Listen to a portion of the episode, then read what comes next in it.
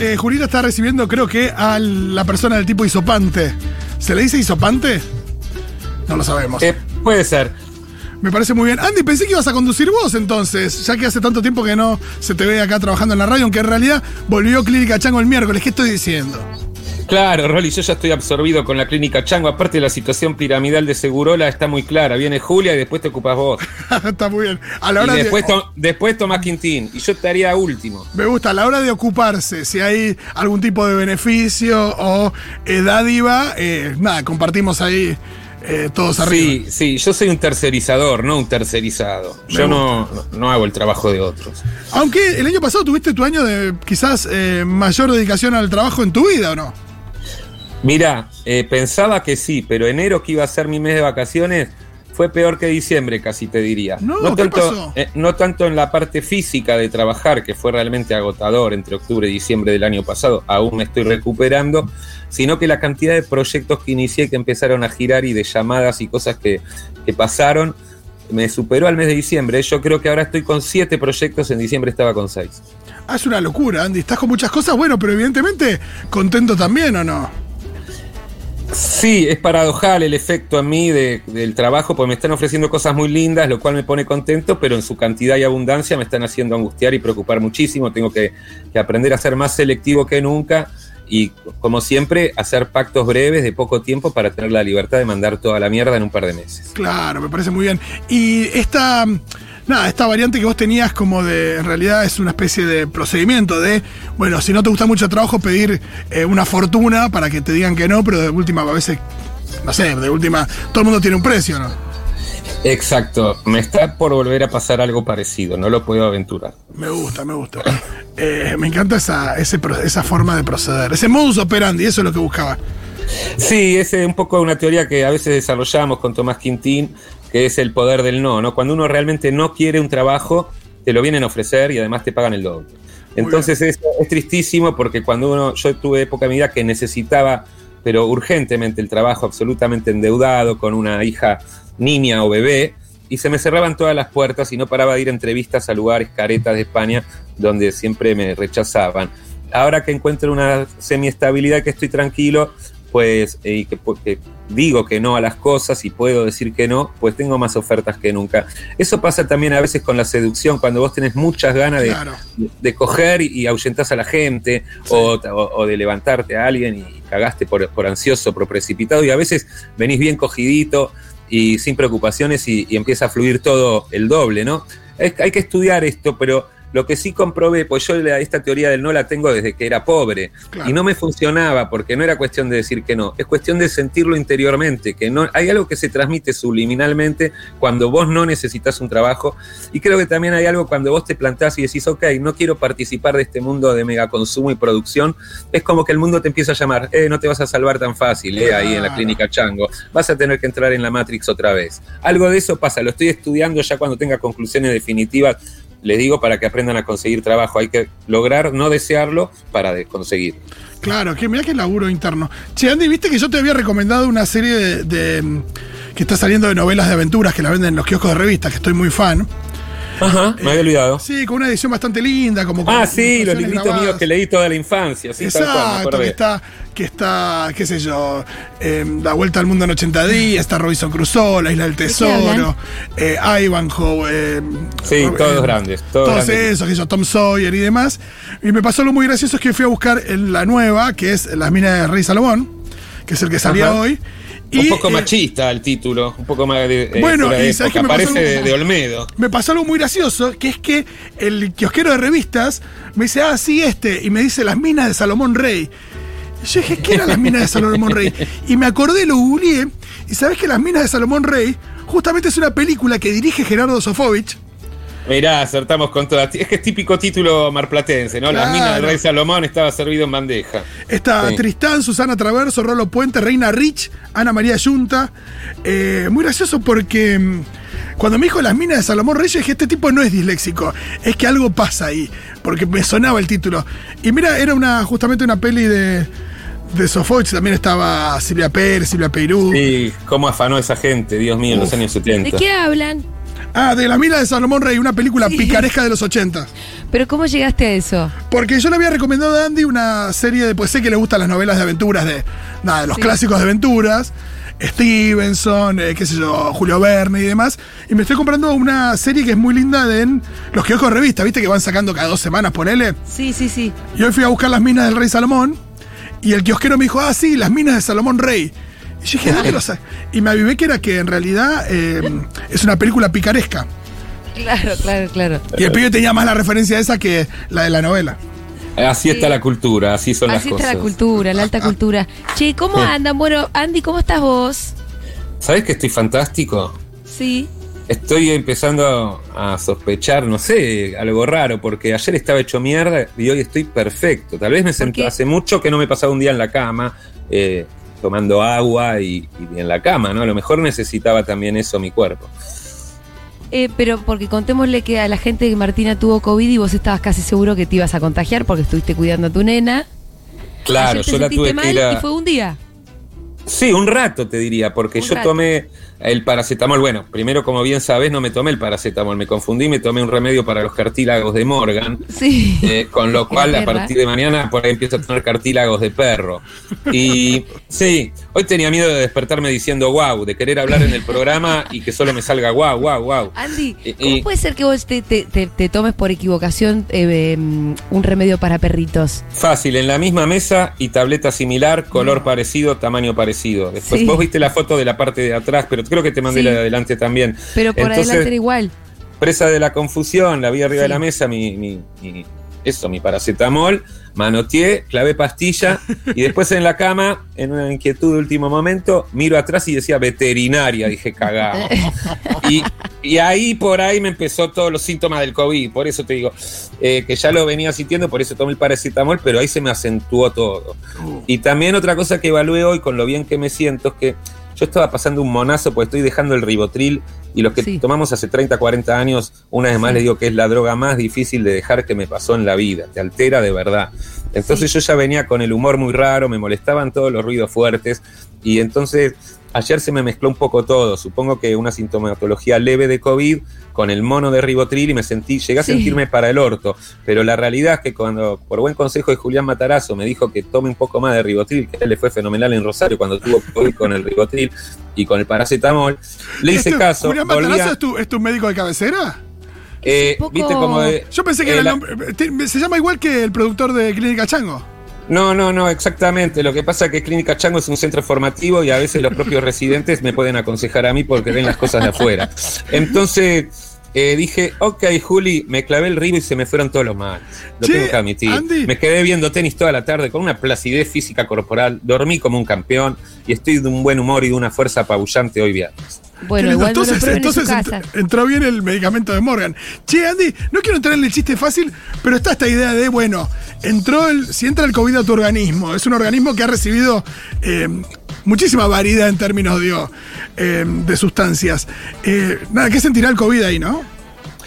Y debe estar encantado, debe estar encantado porque se junta ahí con otros otras cosas que hay almacenadas y muchos anticuerpos con mucha onda y que por ahí no son para el COVID, pero le dicen, eh, te voy a atenuar un poco el efecto porque yo creo que todo suma y sí, un ah, esto pasa con los bebés, ¿viste? Si un bebé lo pones entre algodones, se te va a enfermar todo el tiempo. Claro. Cuando un bebé se enferma, toca tierra, va adquiriendo eh, sus anticuerpos, es, es un bebé más sano. En ese sentido, soy un bebé sanísimo por toda la porquería que me metí en los últimos 50 años. Bueno, el otro día me preguntaba justamente un amigo que tuvo un- una hijita al mismo tiempo que nosotros tuvimos a Manu, que nada, una hijita que nació ahí en plena cuarentena, que parece que se enfermaba bastante seguido y me dice, che, estoy haciendo una suerte de encuesta porque me parece que los niños nacidos en cuarentena, esto, ¿no? Se mm, vieron expuestos a distintas cosas y ganaron anticuerpos, entonces están que se enferman Más más débiles. fácil. Son Eh, más enfermizos, son más sí, enfermizos. yo, por suerte, con Manu no nos pasó, toco madera, pero, pero tiene sentido eso. No, con Manu no te pasó porque vos le traías virus de la radio permanentemente. Manu ya Claro. tuvo 20 COVID, Rolly, tranqui. Tampoco me deja tan tranquilo eso. Che, Andy, ¿estuviste trabajando mucho? Sí, tengo tanto para contar, la verdad, porque pasar, no pude tomarme vacaciones, Julita. Una, una tras otra empezaron a aparecer la- las cosas y bueno, a veces cuando las cosas giran a favor y son proyectos lindos, yo sé que yo por experiencia sé que eso después no pasa, entonces hay que aprovecharlo. Eh, pero a- ayer me mandaste un mensaje donde te quejabas de tanto trabajo. Siempre, siempre, pero porque eran mis vacaciones, Julita, no me pude tomar ni una semana, ¿eh? esto fue un sin parar. Y, y la verdad que son todas cosas muy lindas, pero son muchas. Y una tal vez no es tan linda, una me conviene por otras cosas. Entonces sí, todo eso me, me disturbó un poco mi plan inicial, que era cultivo del cuerpo y la mente y descanso 15 y descanso. días. Y después había 15 días de lo que yo llamo la clínica psicodélica, donde tenía que realizar algunas excursiones al mundo exterior, al, al- al espacio exterior, para volver con nuevas ideas para, para Clínica Chang. Entonces se me vio interrumpida la fase 2, si bien cultivé el organismo, eh, jugando al tenis y comiendo sanísimo y durmiendo, no pude entrar en la etapa que más me interesaba, sí entré brevemente en una jornada, pero después no pude adentrarme en lo que era eh, el viaje eh, mental, ¿no? Que, que- que lo tengo pendiente. ¿Y el viaje mental en qué consiste? ¿En el descanso total y absoluto? No, en tomar ayahuasca y setas, Ah, centralizado en la búsqueda de nuevas sensaciones, ideas y reforzar mi toda esta Ok, pero para mi ese sensación de viaje, bienestar. vos lo tenías planeado y que te, y que te tomara unos cuantos días, digamos. Era ¿O co- una o serie, una serie de trabajos, porque yo hago uso terapéutico de todo Sí. esto. Eh, aparte me amparo en el uso compasivo. Yo ya fui tratado con ayahuasca en el 2004 y me sienta fenomenal y hace 22 años. Por eso también eh, una de- empecé a juntarme con psiquiatras y a vincularme con psiquiatras de todo el mundo. Vino Warren de Bolivia a la clínica Chango, conecté con mi hermana en Berkeley, con los científicos que están investigando el uso terapéutico de setas, ayahuasca y también, ¿por qué no, MDMA y LSD. Y hay una movida mundial que es alucinante, que ya para empezar se legalizó en Canadá la semana pasada. El doctor ¿Qué es lo que se legalizó? ¿La ayahuasca? el uso y la investigación terapéutica Ajá. de setas, MDMA, LSD para trastornos de ansiedad, depresión y Sí. postraumáticos y adicciones, por supuesto. Estuve hablando con los expertos en adicciones más importantes del mundo y tengo el padrinazgo de mi doctor catalán Fábregas, que organizó los dos congresos mundiales de ayahuasca. Todo esto legal. Yo cuando me interné en el 2004 era un proyecto piloto de él legal en Brasil, pero este hombre es un rehabilitador de drogadictos de toda Sí. la vida con la clínica más importante que también trabaja con el gobierno y con los casos conflictivos. Eh, quiero decir, eh, eh, no es un loco visionario del lado del hipismo, aunque es un lindo loquito de Ibiza y muy amigo mío, sino que es un pedazo de científico. Después conecté con ya la rama Berkeley, California, Nueva York, que estuvo el Congreso Mundial Sí. en Nueva York, y, y ahí la gente que escribe los libros más piolas la logré contactar por mi hermana. Y se armó toda una movida que está terminando en dos proyectos muy gordos. Uno, llamé a Axelito, que me derivó a la suministro de sanidad, porque esto está a años luz de suceder, pero yo quisiera abrir el primer centro piloto de investigación de esto en Argentina. Sí, ¿por Contacté qué no soñar un poco? Cuando contacté con la Fundación Berkeley de Oxford, que, que está haciendo estas clínicas en toda Europa y que ya acordaron con los gobiernos el uso para investigación y luego se otorga el uso compasivo, como Uy, te decía. Ah, está. Que la ley, sí, No, digo, eh, va a haber que buscarle otro nombre o le vas a poner Clínica Chango. eh, ya se está apareciendo. Eh, ah, pensé que decías al programa. El programa se va a seguir No. llamando Clínica No, no, Chango, no, pero A la clínica posta que estás Claro, haciendo. la clínica posta, digo, no sé si da Clínica A la de Chango. la ayahuasca. no, no, esto es- tiene dos vertientes. Una es mi, mi investigación privada, que esa es la Clínica Chango. Claro, que- me gusta. Que, esa no la va a frenar nadie. Y la otra es solamente hacer de mediador, contactar a esta gente de la Fundación Berkeley, que ya hizo un pacto con todos los gobiernos Uy, europeos. mo- Claro. mostrar las nuevas tendencias y tratar de hacer un link para ver, porque también en Sudamérica hay una ventaja, el uso de setas es ancestral de los indios, de los indígenas. Entonces, eh, por ejemplo, en Bolivia, Warren ya está consiguiendo la licencia para febrero para, para abrir la clínica, porque resulta que esto hace 4.000 años se toma culturalmente y que por una ley de Reagan en 1980 deciden prohibirlo y satanizarlo, pero nada, son 4.000 años contra 40 años de yanquis de mierda. Entonces, por ese lado, se allana mucho, porque por el patrimonio cultural, no solo por el uso terapéutico. Nosotros también tenemos nuestros indígenas que tomaban sus hongos. En el Talampaya había hasta los dibujitos y todo. Entonces, ¿Cómo son los dibujitos? ¿Se ve que toman hongos? No, se ven marcianos. ¿Y eso quiere decir que tomaban hongos? Exactamente, te lo explica cualquier antropólogo. Y eh, como se llame, arqueólogo, no sé cómo sería una mezcla de antropología arqueológica. Entonces, se abrió un tema interesantísimo que estoy leyendo papers en inglés. El curso del CUI de un día me sirvió muchísimo, Julita, porque estoy entendiendo todo lo que leo. Eh, Ah, y qué bien se eso. están, se están dando encuentros. Está saliendo el viaje a Bolivia con la productora Oruga para hacer un interesante tal vez documental con eminencias científicas y, un viaje experimental iniciático. Eh, estoy con mi fantasía de poder allanar acá los estudios de ayahuasca. En eso hay gente que trabaja antes que yo. Estoy contactando con psiquiatras argentinos. El miércoles va a venir un especialista de Rosario que, que escribió un libro sobre ayahuasca muy importante a la clínica. Y, en fin, eso se volvió apasionante. Pero en el medio de eso me ofrecieron una serie para Netflix que no voy a detallar porque son todas cosas que todavía no, no se concretaron. Eh, mi hermana vino de Estados Unidos. Eh, la música de la película que estuvieron todo el año sin pedirla, había que hacerla en plena hora de calor y tuve que ir a grabar con Mariano Otero. El documental Get No, pero no era que vos zafabas de grabar ahí o qué onda? Yo pensé que habías mandado la música y se ocupaba Otero. Bueno, Rolly, no lo delates así de claro, pero yo tuve que cantar. Yo, yo tuve que desplazarme a cantar, si no, como carajo. Claro, claro. Pensé que, era, pensé que era música incidental solamente. No, no, aparte, no, no, es la canción de la película que por supuesto la Como hiciste con. Mortadelo y Filemón.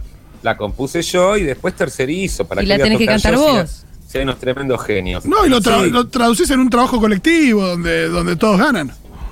Exactamente. Eso es, en eso hay que ser eh, también generoso y sabio. Yo le dije, Mariano, te doy la mitad de todo, vos haces la mitad de todo. Yo compongo y canto, vos grabás todo.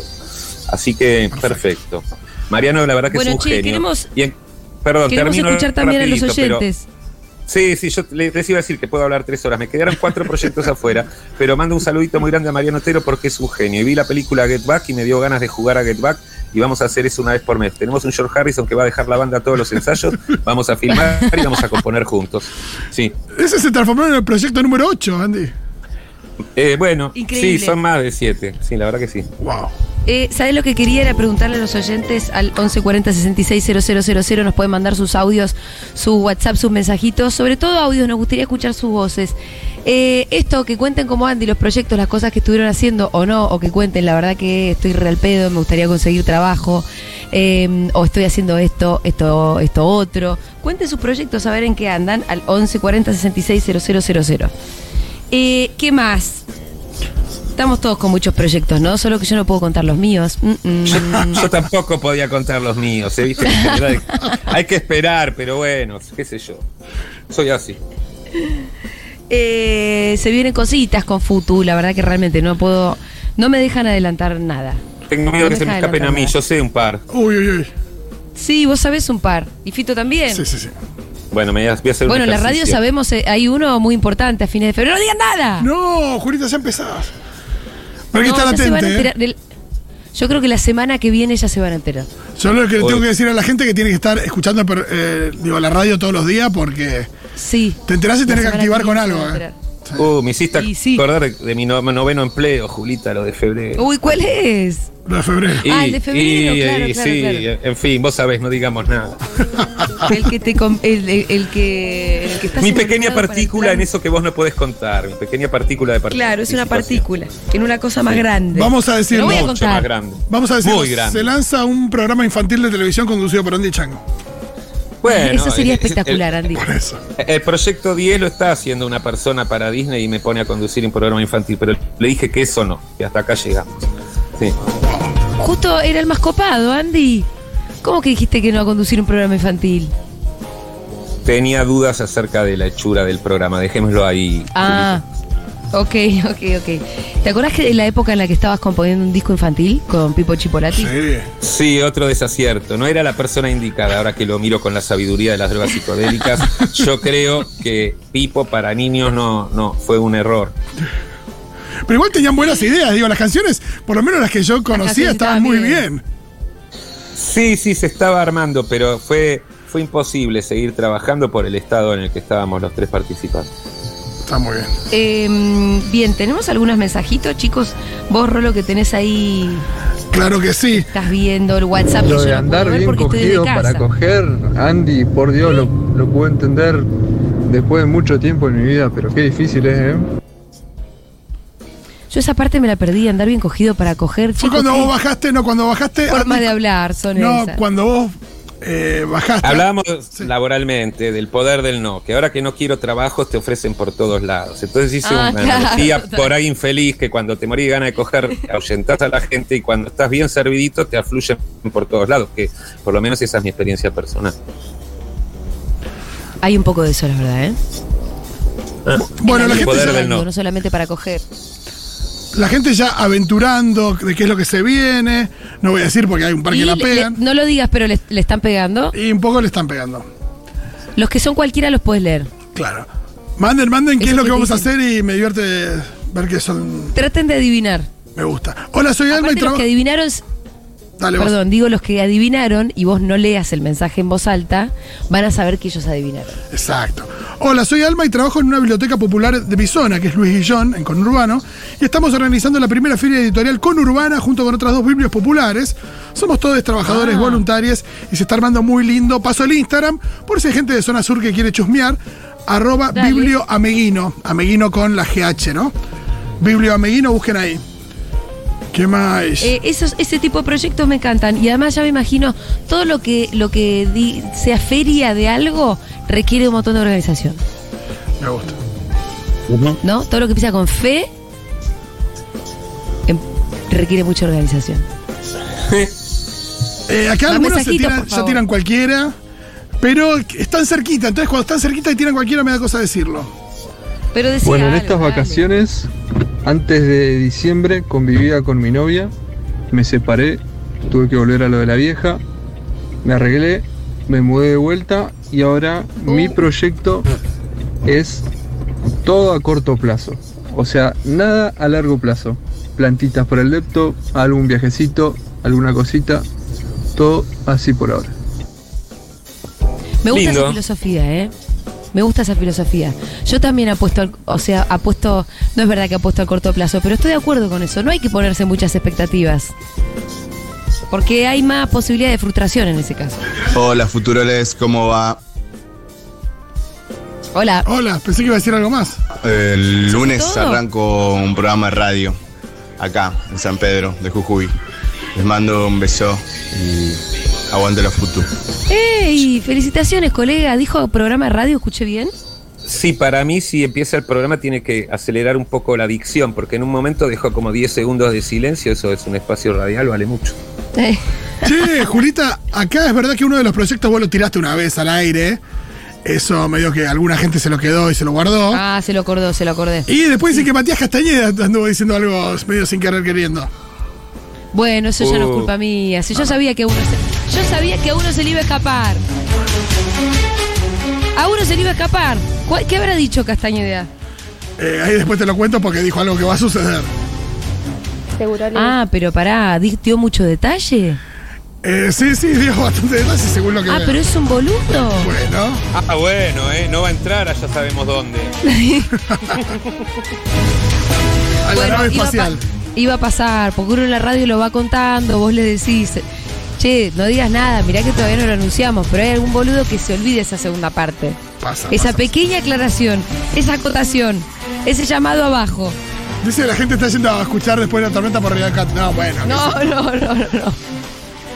Bueno, ya está, cosas que pasan. ¿Qué más? Eh, ¿A qué otras cosas se aventuran los oyentes? Sí, vamos a transmitir por Twitch.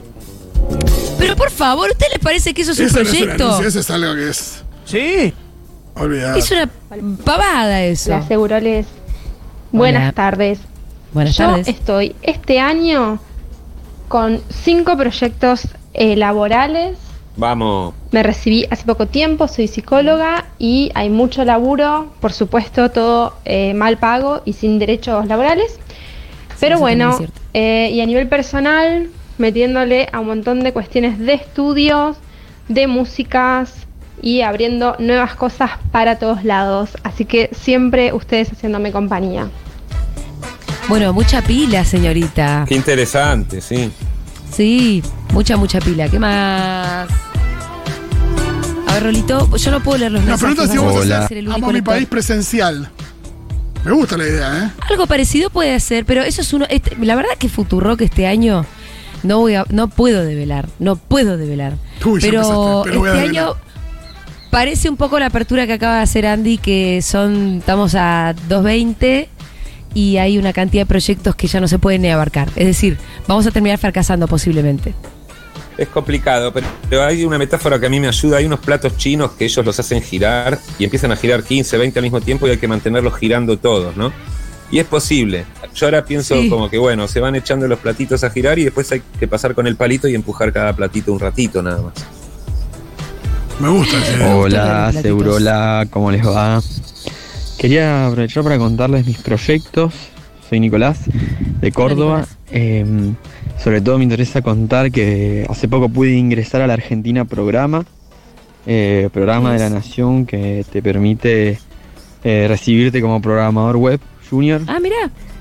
lo cual el curso es impresionante, tiene una perspectiva latinoamericana, eh, política, desde la ciencia y la investigación muy interesante.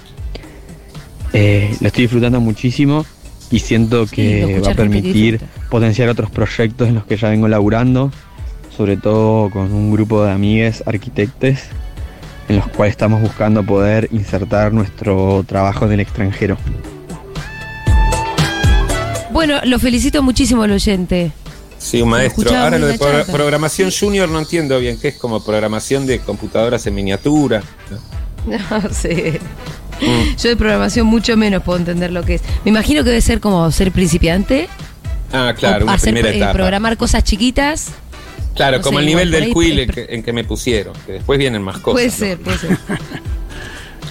Hay muchos mensajes, ¿eh? Eh, Acá nos dice Proyectos 2022, escuchar la FUTU 24-7, el resto se irá dando. Me gusta eso. Bueno, qué lindo. Que la fe total tiene en nosotros. Nos preguntan por la antena. Está- Eh, no es una de las cosas que va a suceder en el No está en la agenda. No, la agenda está siempre. Si alguien nos quiere regalar una antena, nos escriben al 11 40 66 000 eh, o, o nos quieren vender una antena más o menos un precio módico, también la podemos comprar, capaz, hacemos una vaquita. Che, vamos a escuchar un temita y después seguimos escuchando